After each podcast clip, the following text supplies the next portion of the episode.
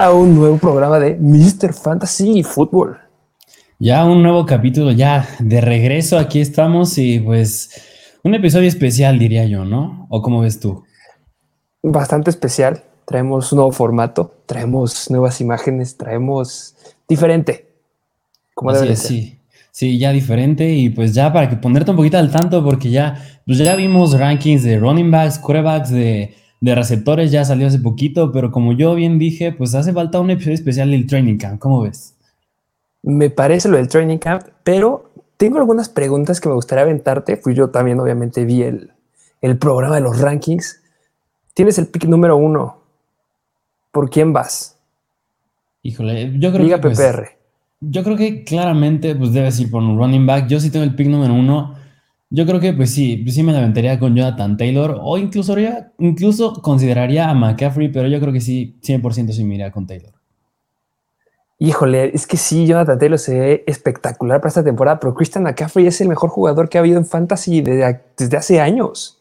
Sí, sí. sí, sí, me da la duda. Yo creo que es una temporada en la que yo sí me arriesgaría, no sé, a lo mejor el pick número uno, igual que tú, mira con Jonathan Taylor, se me hace bastante bueno, pero un pick número dos, sí, no sé, híjole, es que es igual que el año pasado. El año pasado, pick número uno, Christian McCaffrey, lesionado. Iba a regresar a la mitad de temporada y se vuelve a lesionar. Es como, tengo miedo que pase lo mismo. Pero pues tú viste los datos. ¿Cuántos running backs que estaban rankeados dentro del top 10 lograron superar el lugar en el que estaban rankeados? Sí, sí, fueron muy poquitos. Y McCaffrey, pues, por ejemplo. Sí, justamente. Y pues McCaffrey pues es el que tiene el talento pues por tierra, digo, es el punto focal de su ofensa. Más con los problemas que traen en la posición de coreback, que lo vamos a ver más adelante ahorita, pero pues ahí hay unas broncas muy, muy feas esa situación. se debe de hablar lo que está pasando ahí con esos corebacks que se van peleando y peleando el primer día. Ah, bueno, ya hablaremos de eso. Este, pues vamos a darle. ¿Qué te parece si vamos con unas, unas noticias? Creo que trae noticias por ahí. Sí, sí, sí, unas cuantas noticias, porque pues últimamente, bueno, como bien, pues yo creo que ya han de saber, pues ya empezó el training camp y han habido noticias bastante interesantes. Y a ver, ahí te va esta primera, que es la de Hablando de los Seattle Seahawks, la de Chris Carson, que se retiró, que se retira momentáneamente debido a una lesión en el cuello. Y pues ya creo que ya no nos interesa Chris Carson tanto, pero en términos de fantasy nos interesa tanto Rashad Penny como el novato Kenneth Walker. ¿Cómo ves ahí esa situación? Me gusta Kenneth Walker. No sé, es que Rashad Penny siempre la misma situación con Rashad Penny. es un buen running back, pero no nos termina de convencer la verdad. Hubo, recordemos que la temporada pasada hubo situaciones, hubo semanas en las que Chris, Carson no estuvo y dijimos, ok, ahora vamos con Rashad Penny, pero no podemos dejar pasar que Rashad Penny no jugó de la semana 2 a la semana 6, se perdió la semana 10 y tampoco jugó la semana 12. Y fuera de eso solamente nos dio tres semanas, bueno, cuatro semanas que fueron productivas en fantasy, semana 14 en contra de Houston, ¿Quién no es productivo en contra de Houston? Semana 16 en contra de Chicago, que nos dio 19.5 puntos fantasy. Semana 17 en contra de la peor defensiva en contra de los running backs en ese entonces, 32.5 puntos fantasy. Y en la semana 18 en contra de Arizona, 25 puntos fantasy. Cerró bien, pero esta situación que siempre se pierde juegos, 2020 jugó solamente tres semanas, 2019 se perdió como siete juegos también, su temporada de novato se perdió dos juegos. Entonces, tengo miedo con Rashad Penny, yo me sentiría que como es un run que va a llegar a lugares o un rounds tardíos, me sentiría mejor con el novato. No sé qué opinas tú. Sí, o sea, yo creo que sí, mucha razón con Kenneth Walker, porque, bueno, si yo no mal recuerdo y si no siguen un poco de college, yo me acuerdo que la temporada pasada de college estaba, hasta estaba considerado para llegar a ganar el Heisman, nada más al final de la temporada se, se cayó un poquito, pero estaba considerado para ganar el Heisman y yo creo que más es relevante estos dos running backs porque la posición de quarterback ahí también es un asco. Digo, ahí está Gen Smith, está Drew Locke, así que yo creo que muy punto focal va a ser el juego terrestre en, los hijos. Que, ya hablaremos un poquito ahorita de Geno Smith, pero nada más para, para como puntualizar lo que acabas de decir. Temporada 2020 en college, el buen Kenneth Walker tuvo 119 acarreos para 579 yardas. En el 2021, que eso es por lo que se iba a ganar, o podía estar muy, era muy buen candidato para el Heisman, 263 acarreos para 1636 yardas, 18 touchdowns. promediaba por acarreo 6.2 yardas. Y ok, estamos de acuerdo que no vas a hacer lo mismo que hiciste en college, pero que me puedas dar un volumen así, o sea, puede llevar la carga importante del equipo. Me gusta, me gusta ahí Kenneth Walker. Sí, sí, bastante, sí. Y pues nada más como un paréntesis, pues este de, pues están por ahí detrás también este DJ Dallas y Travis Homer compitiendo por el rol del tercer down, pero pues yo creo que en términos de fantasy pues no son muy relevantes ninguno de los dos, nada más hay como un pequeño paréntesis. ¿Sabes como qué situación me recuerda la temporada pasada? Los Buffalo Bills. ¿Te acuerdas que los Buffalo Bills siempre era Singletary o Moss y como que de repente del partido, pero como que sí, como que no? Siento que sí va a estar la situación ahí con, con los running backs de Seattle, pero si Walker logra levantar la mano desde el principio y le van a darle chance y Penny se lastima como los tiene acostumbrados, me gusta, más por el volumen y lo que nos demostró en college. Sí, justamente. Y hablando de eso de los Buffalo Bills, ya lo tocaremos más adelante en, este capítulo también. Pero pues yo creo que eso fue con respecto a Chris Carson. Yo creo que vámonos a la siguiente noticia, que pues ya de esta ya hablé un poquito cuando hablé de el ranking de receptores de Divo Samuel, y es que Trey Lance ya va de titular. Es decir, este de Kyle Shanahan y John Lynch sacaron la noticia de que ya se han movido hacia él y además pues a Jimmy Garoppolo pues ya le habían autorizado para buscar un trade. Así que ¿cómo ves este cambio de coreback en los 49ers? Pues mira, este Troy Lance, todavía recuerdo los debates que teníamos cuando era el draft del año pasado, que siempre era la, la duda ahí si Troy Lance iba a ser el primer pick o si se le iba a llevar. Bueno, sabemos que Trevor Lawrence iba a ir con los Jaguares, pero Zach Wilson, Troy Lance y este, mm, ¿y cómo se llama? Se me fue este Justin Fields. A mí, la verdad, me seguía gustando más Justin Fields, porque sabemos que Troy Lance tuvo una buena participación en college, pero porque no tuvo muchos partidos. O sea, si nos íbamos en volumen de partidos que tuvo ahí en college, no era, no eran muchos en comparación con lo que teníamos de Justin Fields. O sea, en el 2021, su última temporada en college, solamente tuvo seis juegos, que le fue muy bien.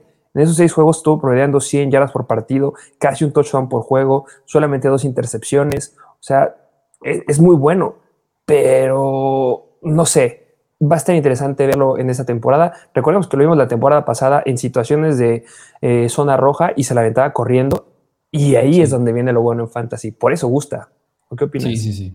Sí, sí, sí, yo concuerdo. O sea, yo creo que el plus que le da es que pues corre, sabe correr. Yo creo que por eso igual en nuestros rankings de de corebacks que llegamos a subir en Instagram, pues le estaba en el top, top 20, top 15, y pues eso es muy bueno porque tiene mucho upside corriendo, es casi casi lo que nos gusta ver con, con Lamar Jackson, con Jalen Hurts, por ejemplo, incluso con Josh Allen, y pues Trey Lance tiene, tiene ese upside. Tiene ese gran upside que muchos están diciendo, ¿por qué lo están metiendo en el... Yo ahorita en mis rankings, no sé tú lo tengas, pero yo lo tengo en lugar 11. Sí, sí, abajito del top 10. Y, con potencial para subir. Ahí está, chequen nuestro Instagram, ahí está el ranking de corebacks que vamos a actualizar seguramente en estos días, pero y falta todavía el ranking aquí en video, pero Trey Lance me gusta mucho, yo creo que puede quedar dentro del top 10 si le damos la oportunidad y si se resuelve el problema con Divo Samuel y su contrato. Sí, justamente así es. Pero bueno, eso fue por Trey Lance. Vámonos a la siguiente noticia, que es que Julio Jones, como bien nos pusieron en una publicación, Julio Lesiones Jones llega a los Tampa Bay Buccaneers por un año y pues un arma más para Tom Brady. ¿Cómo ves? Julio Jones, híjole, este, nos han preguntado demasiado. Siempre nos están preguntando, ok, Julio Jones, ¿dónde lo colocan? ¿Creen que le vaya bien? ¿Tú qué esperas de Julio Jones? Híjole, yo creo que es, o yo creo que es, o sea, sí puede llegar a ser un poquito relevante, pero yo creo que no tanto. ¿Y por qué? O sea, yo creo que ya en los Tampa Bay Buccaneers, bien sabemos que ahí está pues Mike Evans. Este, sigue estando ahí Chris Godwin, pero pues Chris Godwin viene regresando de su lesión de, él, del famosísimo ACL, de ligamento cruzado. Y también está Russell Gage. Y eso es muy bueno también porque pues ya, como ya vimos, ya se va Rob Gronkowski, ya no está Antonio Brown. Y pues por eso yo creo que en las primeras semanas, si Godwin no regresa al 100, podría ser ahí el segundo relevante después de Mike Evans para Tom Brady y el buen Julio Jones, pero pues también sigue estando ahí Russell Gage, que ha probado ser muy seguro en Atlanta, así que pues yo creo que podría llegar a tener sus, sus flashazos de ser una buena opción, pero, pero no, no me fiaría tanto de él. Sí, no, a ver, recordemos, tú dijiste en, el, en, el, episodio de ranking de wide receivers que pueden ir a verlo, ahí está en nuestro canal, una situación con Adam Thielen, que era su gran problema. ¿Cuál era? Su edad. ¿Cuántos años tenía? Más de 30. ¿Cuántos años tiene Julio Jones? Tiene 33 años. Eso es muy importante de remarcar. en las últimas dos temporadas ha tenido lesiones. Temporada 2020 solamente jugó nueve juegos. Temporada 2021 jugó solamente 10 juegos. Su última temporada, que fue de las más productivas en Fantasy, fue en el 2018, que nos llegaba a promediar 20.6 puntos Fantasy este, por juego, que eso era muy bueno en ligas PPR. Pero en las últimas dos, la temporada pasada, 8 puntos Fantasy. La temporada 2020, 16.2 Fantasy. Para un wide receiver que es considerado o que estaba en esos años dentro del top 5, o sea, top 10, pero muchos lo agarraban dentro del top 5, hay mucha competencia, y lo acabas de decir bien. ¿Cómo se va a distribuir? de un lado va a estar Mike Evans, que me sigue gustando como a ti, del otro lado va a estar como igual, como abierto Julio Jones, y en el slot, ¿quién va a estar? Va a estar Russell Gage. ¿Por qué? Porque ahí es donde tiene que entrar Chris Godwin. Hasta me llama un poquito la atención ahí Russell Gage para que sea un buen sleeper, porque el que va a tener las descolgadas va a ser Russell Gage. ¿Quién es el velocista de Tampa? Russell Gage. Sí, justamente. ¿Quién se va a quedar con los pases largos? Russell Gage. ¿Quién va a tomar la posición que estaba tomando Antonio Brown, que nos dio un gran cierre de temporada antes de que se enojara en el partido de los Jets y se saliera? Pues ya cuando está en el slot. Y Russell Gage los va a tener ahorita. Cuando regrese Chris Godwin, hablaremos de ese tema. Pero no, no lo subo tanto a Julio Jones. Considero que es bueno, pero no lo llevo a subir tanto en los rankings. Ya publicaremos otro y cuando arreglemos los rankings hablará de eso, pero estaría en mis reservas. Mike Evans cae un poco, pero sigue estando dentro de mi top 10. Sí, sí, sí, sí, concuerdo.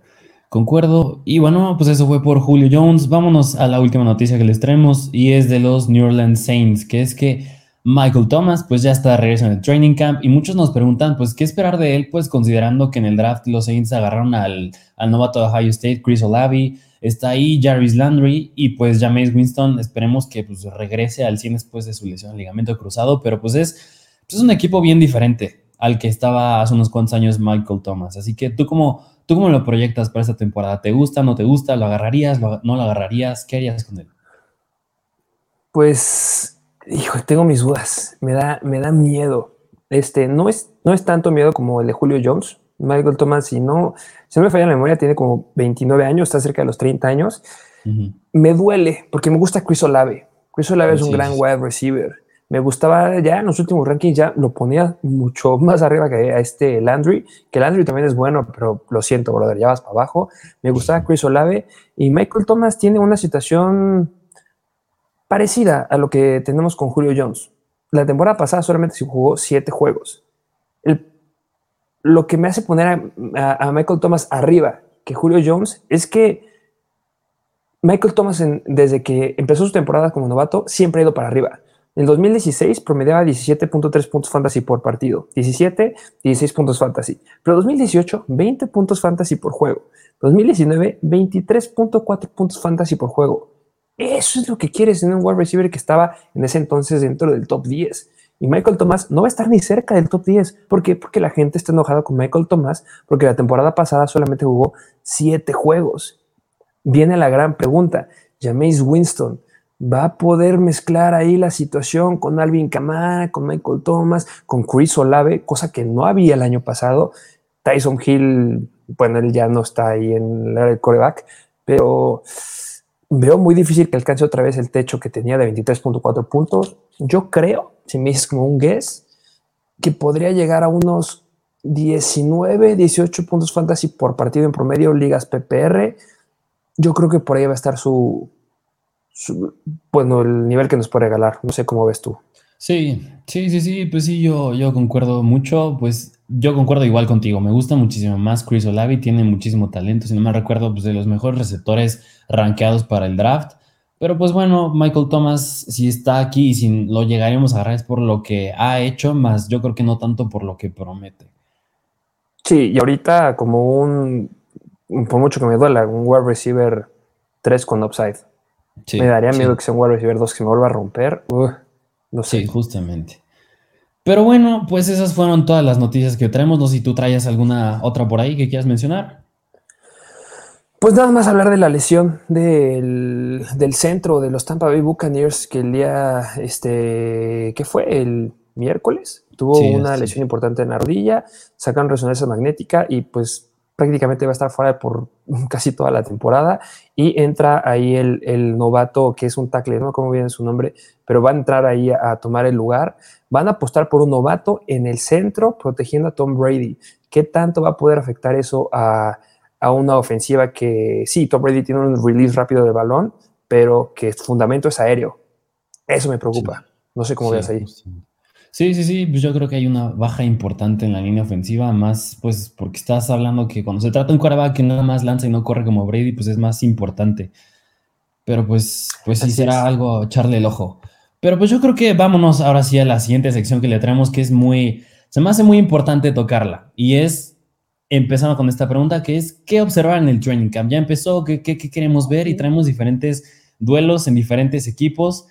Y vámonos de lleno, empezando en Green Bay, en los Green Bay Packers, porque como bien sabemos, pues llega el novato de segunda ronda de North Dakota State, Christian Watson, y ahí está compitiendo a la par con, con Sammy Watkins, con Allen Lazard o incluso Randall Cobb, porque yo creo que algo bien importante de esta situación es que a quién le va a lanzar Aaron Rodgers, porque ya no está ni Davante Adams y ya no está Marqués Valdez Scantling.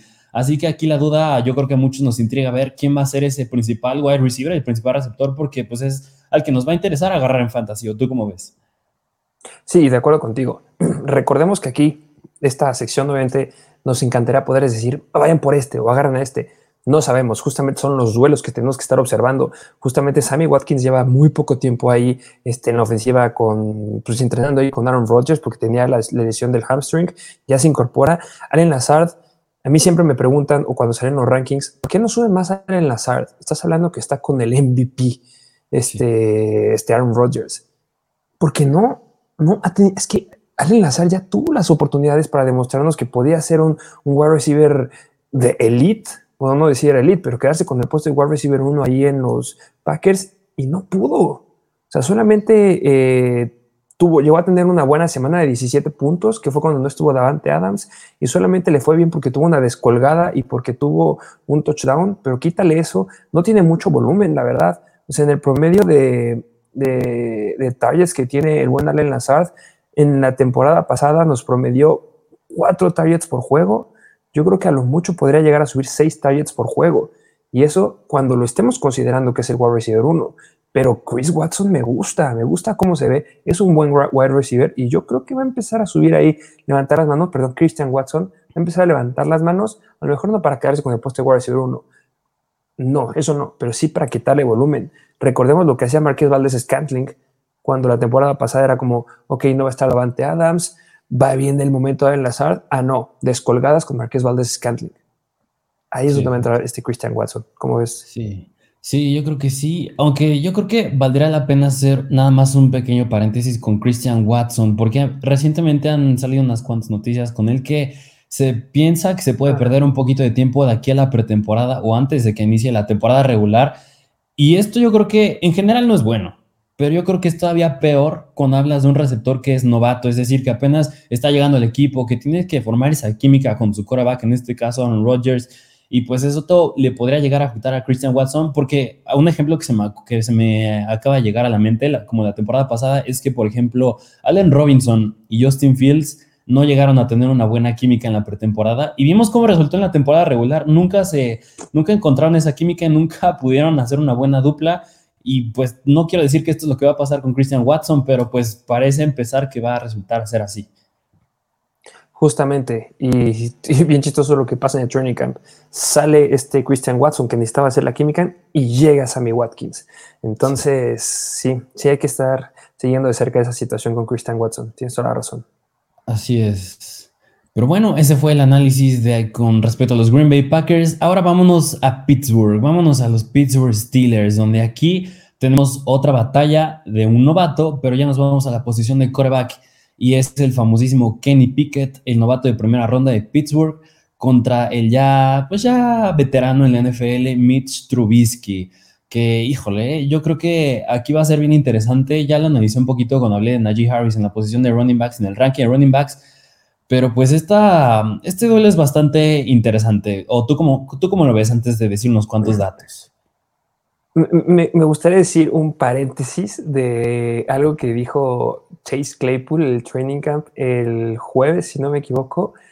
Hablo de Mason Rudolph. Nosotros estamos hablando aquí de Kenny Pickett y de Trubisky, pero Chase Claypool habló de Mason Rudolph y dijo que es uno de los corebacks más precisos que hay de la NFL y se debería de estar hablando mucho más de él. ¿Cómo ves eso? ¿Cómo es a Wayne Claypool? Híjole, ya parece hasta lo que dice Tyreek Hill de Tua Tagovailoa, que es el más preciso, ya viene estando con Mahomes, pero pues, Le o sea, pues, ajá, o sea, pero puede ser un poquito de sentido porque ahí te va, hasta el momento se sabe que Mitch Trubisky ha tomado las repeticiones de primer equipo y Kenny Pickett del tercer equipo. ¿Y quién está tomando las del segundo equipo? Mason Rudolph. Y, y pues yo creo que con buena razón, porque Mason Rudolph pues es el único quarterback de esos tres que conoce el sistema. Es el único que ya estaba con Ben Roethlisberger, el que estaba cuando estaba Ben Roethlisberger y Mitch Trubisky es nuevo en el equipo y Kenny Pickett pues es nuevo en el equipo y en la NFL. Así que yo creo que es muy precipitado que diga eso Chase Claypool, pero pues yo creo que yo creo que si me das un pronóstico, yo creo que va a iniciar la temporada como titular Mitch Trubisky porque pues viene a estar con Josh Allen en los Buffalo Bills, algo tuvo que haber aprendido. Pero pues eventualmente Kenny Pickett yo creo que va a entrar. Es un coreback que drafteaste en la primera ronda. Yo creo que no desperdicias un, un pick de primera ronda no metiéndolo en la temporada. Y hasta lo llegamos a ver un poquito la temporada pasada con los 49ers cuando agarraron a Trey Lance, a pesar de que Garapolo fuera el titular toda la temporada. Sí, tienen que empezar, o sea, no sé. Es que es difícil ver la situación ahí. O sea, no, Trubisky llegó a tener sus juegos que fue bueno, como si quieren tener como que un antecedente más o menos de cómo fue Trubisky, en el 2020 solamente jugó 10 partidos con Chicago y completó de 297 pases solamente 199 y generó 2.055 yardas, 16 touchdowns y 8 intercepciones, que son no gusta mucho, pero pues también se llegó a mover con 33 acarreos y 195 yardas y un touchdown por tierra. O sea, es un coreback que, que es de momentos, te puede dar un muy buen juego o te puede dar un muy mal juego a quien nos recuerda a Ben Roethlisberger. También podía dar un buen juego, nos podía dar un mal juego. No lo sé, bueno, más bien, sí estoy muy de acuerdo contigo que Trubisky va a ser el quarterback 1 empezando la temporada. Me gustaría que le empiecen a dar más juego a, justamente a Kenny Pickett.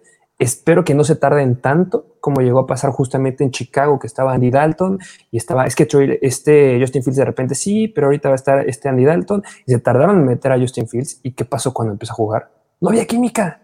¿no? no se encontraba Justin Fields. Entonces, Pickett es el futuro de Pittsburgh, es un hecho.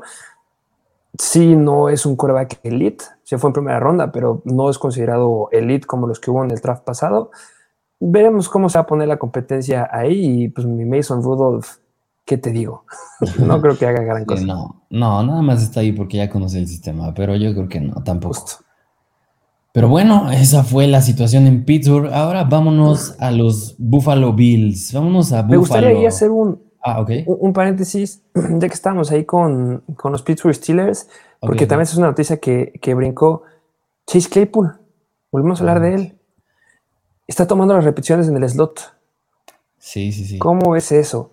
Pues sí. ¿Qué, opinas? ¿Cómo crees que le va a ir? Si, si se ya queda con el papel de justamente del wide receiver del slot, me gusta.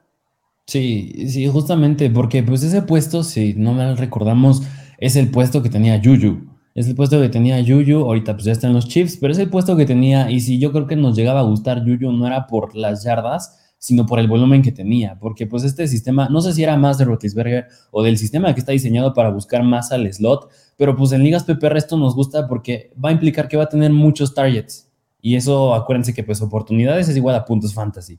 Y yo creo que sí, pues si esto sí es cierto y si toma ese papel del slot, me gusta mucho Juju más en ligas PPR, digo Juju, este Claypool más en ligas PPR, pero por el volumen que puede llegar a tener.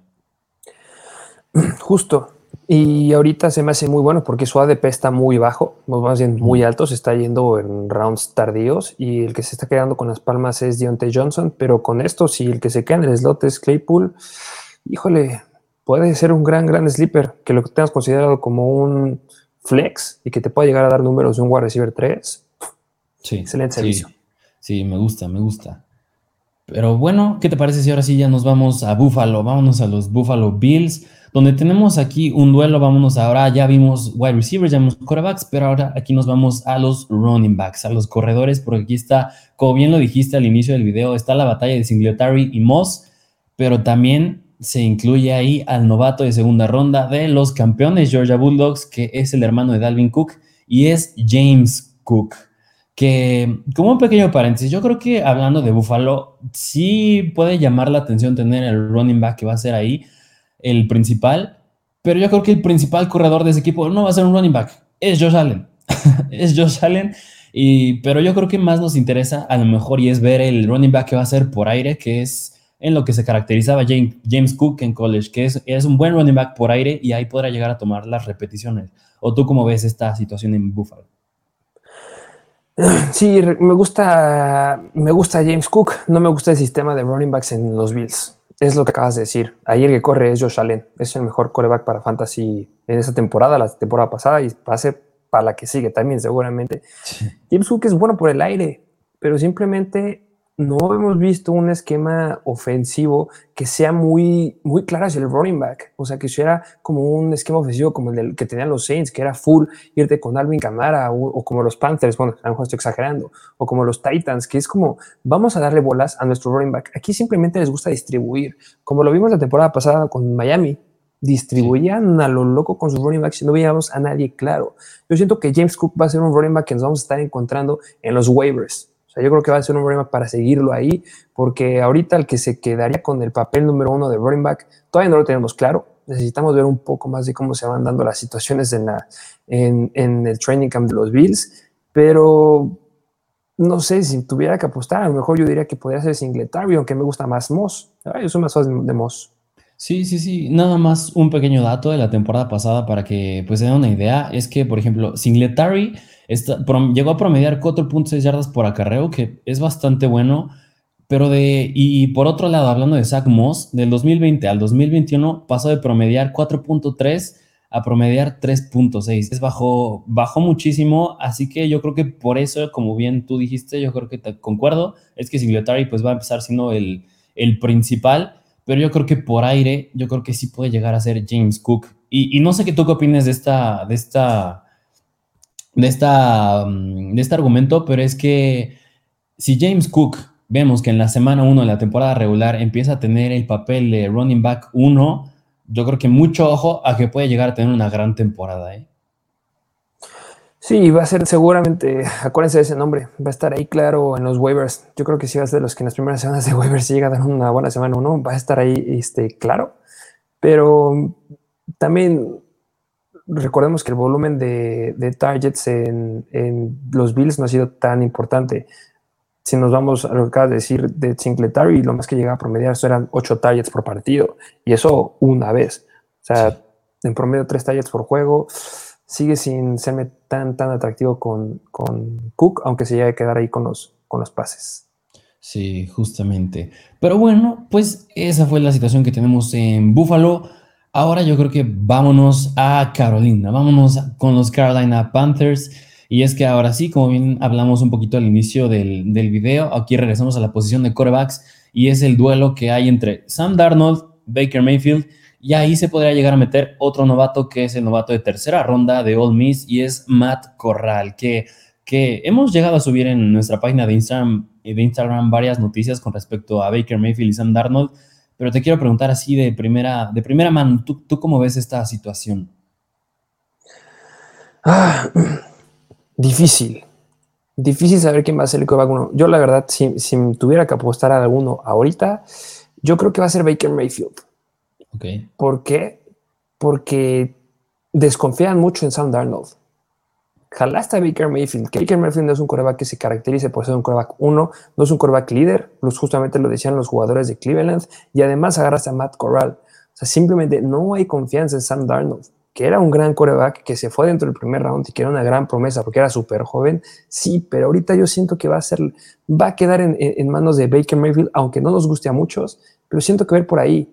Y sea quien sea, me da igual. Me gusta Christian McCaffrey.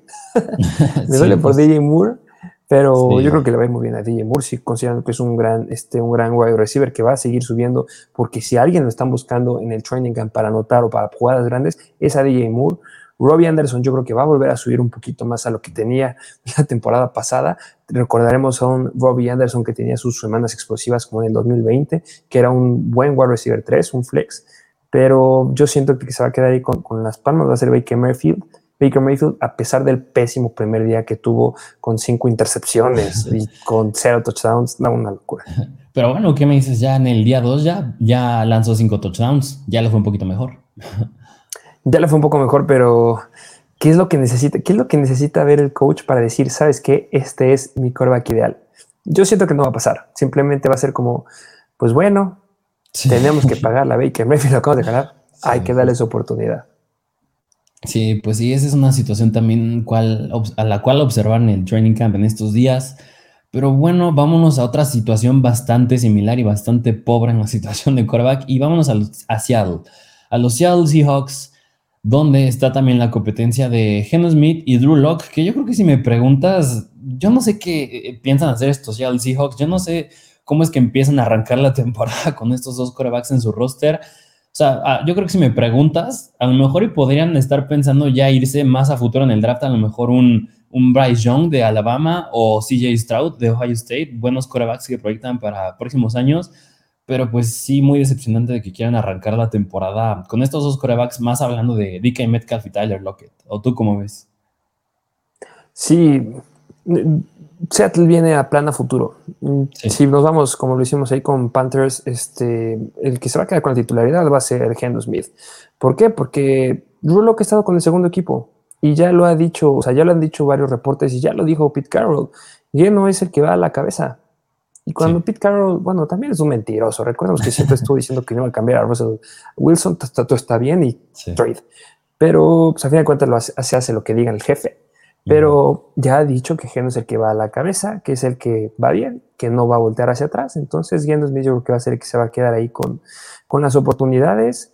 Mm, nos lleva a dar en la temporada pasada, en la semana 8, una buena semana con 24.6 puntos fantasy, pero fue en contra de Jacksonville. Tuvo 24 intentos de pase con 20 completos. Yo creo que por ahí va a estar rondando entre 25, 30 intentos de, de pase y jugar con los corredores nada espectacular por ahí, la verdad. Sí, sí, yo concuerdo. Yo creo que aquí no hay que, no es muy atractiva. Bueno, yo creo que a lo mejor no, no, no vale la pena mucho hablar a lo mejor quién va a ser el titular de coreback, pero yo creo que más me preocupa, como bien dijiste, en, con los Panthers, son los receptores, porque ahí tienes a DK Metcalf y tienes a Tyler Lockett, dos jugadores de fantasy, de fantasy muy, muy valiosos, pero desgraciadamente se van a caer muchísimo. O tú como ves, tú te arriesgarías con Geno Smith de coreback titular a seleccionar, a lo mejor con la seguridad de tener un wide receiver 2 en DK Metcalf o Tyler Lockett, ¿los llegarías a agarrar? A lo mejor me arriesgo con DK Metcalf. Yo creo que DK, Metcalf sí valdría la, la pena porque ya lo renovaste. Tienes que tenerlo feliz. Cuando con el contratazo que le diste lo tienes feliz. Y y retomando a lo que dije de, de Geno Smith en la semana 8 en contra de Jacksonville, le fue bien a DK Metcalf. Tuvo 22.3 puntos fantasy en ligas PPR, tuvo 6 recepciones, 43 yardas, 2 touchdowns. Si anota, ese es el problema que vamos a entrar con DK Metcalf, que va a ser sumamente dependiente al touchdown. Entonces, en lugar de ser un DK Metcalf que teníamos, nos tenía acostumbrado con Russell Wilson a ser un wide receiver de volumen, de yardas, este, que lo buscaban a veces en terceras oportunidades, ya va a ser un wide receiver que va a ser más dependiente al touchdown. Pero es que si no notas con Dick Metcalf, ¿con quién vas a anotar? Tienes a un running back que Rashad Penny se te va a tronar, tienes al novato, o tienes a Tyler Lockett y a Dick Metcalf. Gendo Smith no corre. Entonces, para situaciones de touchdown, yo creo que su mejor escenario de Dick Metcalf, y aquí me voy a arriesgar, es que sea como un Adam Thielen de los Vikings en hace dos temporadas. Queda wide receiver por excelencia en zona roja que compartía con Mike Evans la mayor cantidad de targets dentro de Red Zone. Yo creo que ese podría ser un rol que podría llegar a adoptar ahí el buen DK Metcalf y sería su mejor escenario. Que ojo, ese, ese escenario no lo mete dentro del top 10, lo deja dentro del top 10 a 20, pero pues yo creo que podría ser una opción considerando lo que está pasando en el equipo en general. Y pues a final de cuentas, arriesga. No, no, no van a llegar a playoffs, no van a llegar. Entonces, yo creo que podría ir por ahí. Sí, sí, yo creo que sí. Me gusta ese pronóstico con Dickens Metcalf en especial. Pero bueno, esa fue la situación en los Seattle Seahawks. Ahora vámonos. Bueno, yo creo que esta situación es bastante breve. Nada más yo creo que valdría la pena mencionarla, no tanto a profundidad, pero vale la pena. Y es en Arizona, en los Arizona Cardinals, que pues vale la pena destacar que en el draft los Cardinals seleccionaron en su segunda ronda a un Tyrant y fue Trey McBride. Y ahí pues puede estar bastante, ahí puede haber una competencia bastante interesante con Zach que, que, bueno, yo creo que de entrada, pues sí, Zach va a ser el titular, pues lo acaban de extender, le acaban de dar, le acaban de pagar, pero tú cómo ves esta situación que puede ser un, un déjà vu para Zach con, con, como lo que les pasó en Filadelfia con los Eagles cuando llegó Dallas Goddard y pues él ya era el titular y ahorita casi pasa lo mismo, ¿eh? ya era el titular, le acaban de pagar y llega Trey McBride, pero ¿tú cómo ves? Déjà vu. Justamente lo acabas de decir. O sea, yo no entendí por qué se fueron en ese segundo, en ese segundo round por Ewan McBride cuando acababas de renovar a Sackers. Eso, o sea, extendiste el contrato de Sackers por tres años y 31 millones y sales con McBride jalándolo. O sea, McBride es un buen jugador. No lo podemos descartar, no podemos dejar pasar su temporada en el 2021 que tuvo 90 recepciones para 1121 eh, yardas no tuvo muchos touchdowns, pero al final de cuentas fue una buena temporada. Para un tight se me hace bastante bueno, pero va a haber competencia. Em, yo sigo optando por Zucker, sí. No, no considero que sea un tight que pudiera haber estado dentro del top 5. No, yo creo que hay mejores opciones. Ahí, obviamente, el peor, después de Darren Waller, podría mejor empezar a estar ahí el buen Suckers. Pero va a ser confiable. Porque recordemos lo que está pasando en Arizona. No tienen a Hopkins. Y eso es importante. Cuando no tienes un wide receiver 1, te la vas a estar peleando con los demás wide receivers, que va a estar bien padre ahí la, la, discusión que hay que tener un episodio específico de lo que vas a ver ahí. Pero es una buena opción. O sea, al final de cuentas, Zach dio buenos puntos en fantasy no buenos puntos de, ah, sí, 20 puntos por partido. No, creo que no. Sabemos que los, los no son para eso, a menos que tengas un Travis Kelsey va a lograr eso. Pero nos promedió por partido 11 puntos fantasy la temporada pasada. Sí. Para un Tyrant que vas a estar jalando en la ronda 8, 9, ya que tengas tu equipo completo, yo creo que tampoco está muy mal que digamos. Sí, sí, sí, sí, yo concuerdo. Pero pues sí, es un pues es una molestia más que llega ahí el buen Trey, McBride para pero, pero pues bueno, así, así es la situación que tenemos.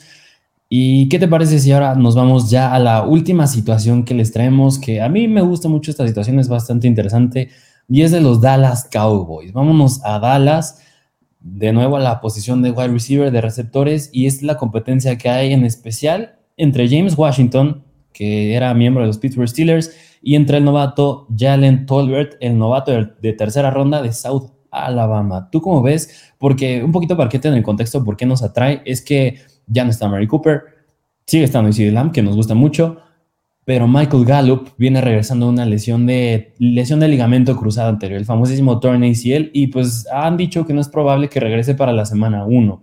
Así que, ¿tú cómo ves esta situación? Que ahí viene la, el gran debate obviamente no, no quieres que se pierdan este, semanas tus jugadores, pero recordemos lo que está pasando con Chris Godwin. Se espera que regrese. Ellos están diciendo se espera. No hay nada confirmado. Entonces, yo espero de Chris Godwin que sí se pierda al menos unas cinco semanas, cuatro o cinco semanas. Michael Gallup ya descartaron la primera semana. Sí. Van a descartarlo más semanas. Yo la verdad no espero que vaya a estar jugando para la semana 2. Yo creo que igual Michael Gallup va a estar por ahí de la 4 o 5. Veremos cómo van avanzando los reportes. Pero al menos ya dijeron que la primera semana no va a estar. Y si no está Gallup, no es que esté compitiendo este Washington por el rol de wide receiver 3, sino es que se va a estar compitiendo con este Tolbert por el puesto de wide receiver 2. Con un Dak Prescott que sí están diciendo que va a retomar sus apariciones corriendo y que va a tener mucho volumen por ahí, pero necesita wide receivers. Después de estar acostumbrado a un Mary Cooper y a un CD Lamb, necesitas wide receivers. Me encanta para el Tyrant. Pero pues yo creo que Washington al inicio le va a ir mejor, porque es un veterano. Y con los Steelers daba buenos números. Simplemente le caía mal al head coach de los Steelers porque no lo metía más. Le encantaba Deontay Johnson, pero Washington daba muy buenas actuaciones y metía touchdowns. No sé qué opinas tú.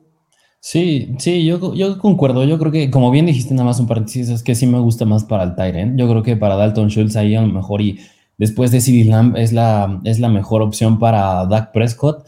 Pero yo creo que, como bien dijiste, James Washington ya es un veterano en la NFL, aunque no ahorita en el training camp, pero en el mini camp y ahí unos meses atrás había estado lidiando con lesiones, había perdido ciertos entrenamientos y tampoco no me gusta para James Washington que, por ejemplo, en el primer día del training camp llegó a demostrar un poquito de buena química con Dak Prescott.